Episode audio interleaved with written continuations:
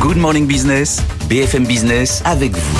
C'est Laurent qui nous a écrit sur LinkedIn au sujet de la détresse psychologique des salariés. Il trouve qu'on en parle beaucoup sur BFM Business.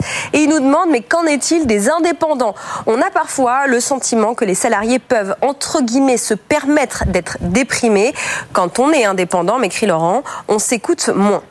Ce qu'on peut répondre à Laurent, c'est qu'en général, un ou une indépendant n'a pas de problème de motivation ni d'organisation de travail parce que simplement personne ne lui impose. Au contraire, certains euh, salariés peuvent avoir des problèmes sur le sens au travail. C'est ce que me dit euh, l'expert en risques psychosociaux euh, David Maé.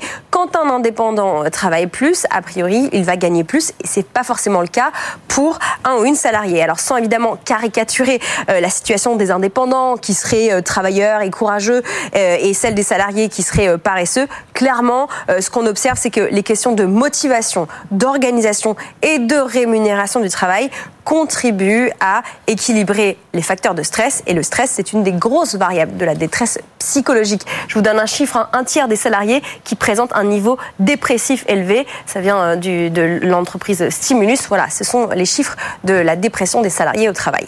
Si comme Laurent, vous avez une réflexion sur l'antenne, vous nous écrivez.